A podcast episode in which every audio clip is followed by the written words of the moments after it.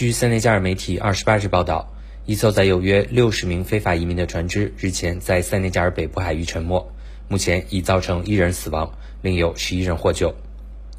报道援引塞军方消息说，一艘船只日前在塞内加尔北部圣路易市附近海域沉没，船上载有约六十名试图前往西班牙加那利群岛的非法移民。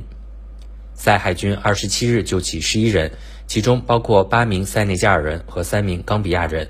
并发现一具遇难者遗体。搜救行动目前仍在进行。